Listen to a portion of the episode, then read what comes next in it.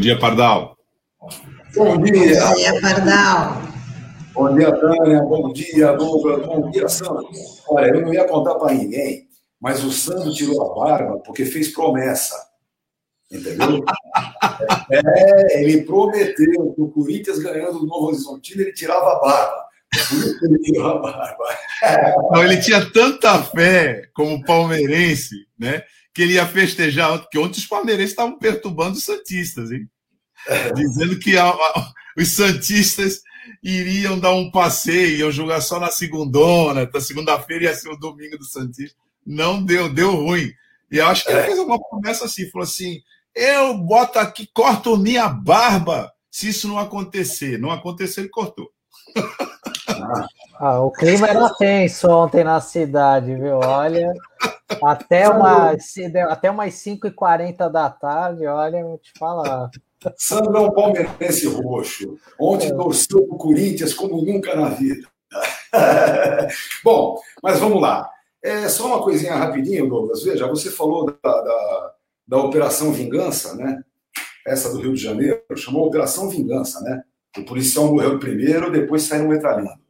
É, uma coisa que eu não vi ainda ninguém discutir muito, eu acho que era muito importante, era fazer um bom estudo de quem comanda, quem comandava e quem comandará é, a favela do Jacarezinho. Não é? Qual é a, a organização criminosa que mantém é, o, a, aquele, aquele espaço? Aí a gente vai ter uma discussão de verdade, aí a gente vai ter um entendimento claro do que está acontecendo no Rio de Janeiro. Bom, mas vamos falar do tal do. É o que, o que a gente falava, né, Pardal, antes, desse, do modelo de interpretação.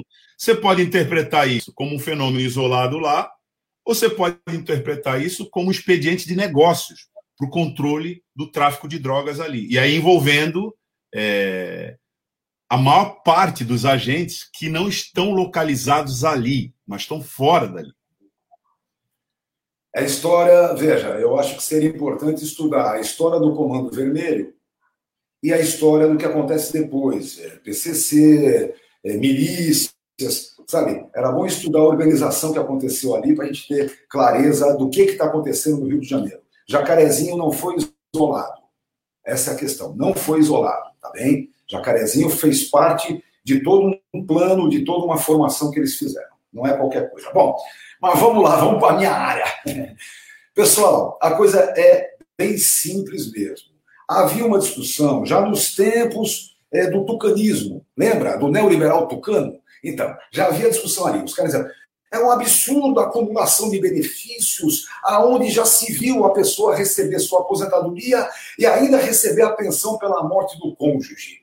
Eles tentaram tirar isso. Eu me lembro muito bem, FHC soltou uma medida provisória que a molecada chamava de MP Mata Viúva.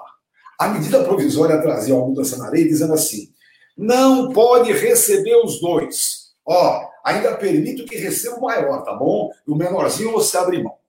Acontece que a tecnocracia planaltina, como dizia meu velho mestre Aníbal Fernandes, que não sai lá é, do Planalto, estava discutindo as coisas do campo numérico.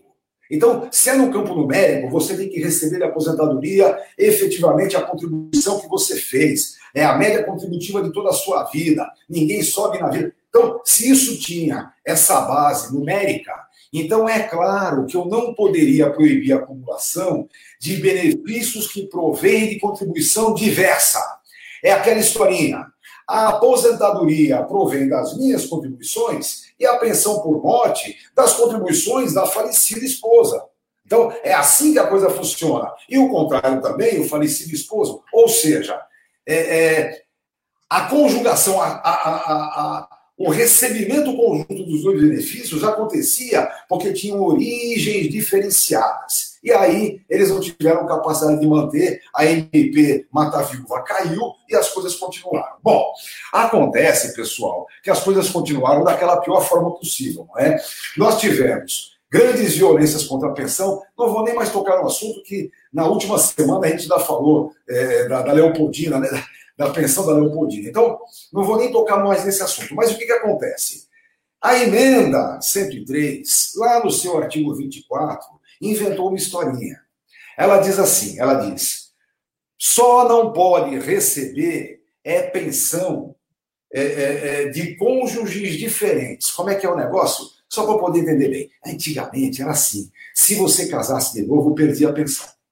Aí surgiram novas formas de casamento, que não se podia comprovar que está casado ou não. E aí a lei mudou. Vejam, você pode casar e continua recebendo a pensão pela morte do falecido. Acontece que se o seu novo marido morrer também, ou sua nova esposa morrer também, não pode acumular pensão de origem diferente. Tem que escolher uma das duas pensões. Porque senão ia parecer que o bom era matar logo um monte de maridos ou esposas para poder ir é, colecionando pensões. Então isso sempre foi proibido. Agora, o que, que eles colocaram lá? Disseram, ó, é possível, é admissível o recebimento acumulado de aposentadoria e pensão por morte. É possível até mesmo o recebimento acumulado de mais de uma aposentadoria se vier de regimes diferentes. Por exemplo, médico ou professor trabalha no Estado, no município e vinculado à iniciativa privada. Então, contribui é, no Estado, no, no SPPREV, no município e contribui também no INSS. Ele tem três regimes contributivos, logo, a norma diz que ele pode sim receber os três benefícios. Que bacana, né? Que legal. Só tem um probleminha. No parágrafo primeiro, ele diz que admite o recebimento dos benefícios acumulados que são de origens contributivas diversas.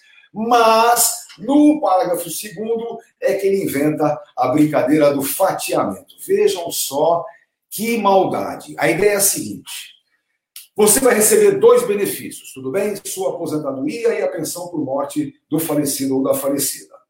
Tudo bem. Pela nova norma, você pode receber na íntegra o maior benefício que você tiver. E o menor benefício é aí que o bicho pega. O menor benefício vai ser fatiado. Até o salário mínimo, beleza, você tem direito a receber. O valor entre um salário mínimo e dois salários mínimos, você só recebe 60%. Entre dois salários e três salários, 40%. Entre três salários e quatro salários, 20%. E acima de quatro salários, só 10%. Como é que é o negócio? Vamos entender bem. Eu até fiz aqui um caso para a gente poder entender. Imaginem vocês. João e Maria são casados há mais de meio século. Cada um deles é aposentado e ganha 5 mil reais de aposentadoria. O que acontece? Se um deles vier a falecer, logo de cara a pensão por morte é 60%. Então, de 5 mil reais, a pensão por morte passará a ser 3 mil reais. Já é a primeira redução. É aquela velha historinha, né? O aluguel não resolve, não, não vira 60%, a luz, a água, nada disso muda, né? Quando muito, muda um pouquinho o valor da comida que se compra. Então, é uma baita sacanagem a redução para 60%. Mas isso já está lá, não vou nem discutir. O problema é que vem o fatiamento, porque haverá o recebimento de dois benefícios cumulados, a aposentadoria e a pensão. Então, como é que fica? A aposentadoria de 5 mil reais na íntegra. Já a pensão de 3 mil reais, essa vai ser dividida. Vamos pensar que o salário mínimo é 1.100 certinho para ficar fácil de fazer o cálculo.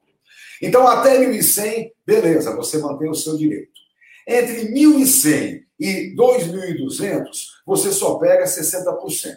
E do restante, 40%. Eu fiz a conta. 1.100, somamos mais 660 do segundo fatiamento e mais 320 do terceiro fatiamento. Somamos ali R$ 2.080. Então, vejam só o que é que mudou. Enquanto até o dia 12 de novembro de 2019, com o falecimento de um dos dois, o sobrevivente receberia a totalidade da sua aposentadoria, 5 mil, e a totalidade do que era a aposentadoria do falecido, 5 mil também. Como o falecimento só foi acontecer depois da promulgação da emenda 103, já mudou a base de cálculo de 5 mil para 3 mil e ainda por cima, com a redução do fatiamento, vai ficar por volta de 2 mil reais. Alguém vai falar, pô, mas você também está pensando só nos ricos, não é? Os que ganham 5 mil de aposentadoria são os ricos. Primeiro lugar, não vamos cair nessa esparrela, não é verdade. Quem ganha 5 mil de aposentadoria realmente está é, tá numa posição bastante primorosa na situação que o Brasil está hoje. Mas dizer que isso é fortuna é sacanagem. Fortuna são aqueles que ganham milhões, não pagam porcaria nenhuma e não dependem nem de aposentadoria e nem de pensão por morte. Então, essa é uma das coisas que está acontecendo. Esse fatiamento é uma maldade sem fim.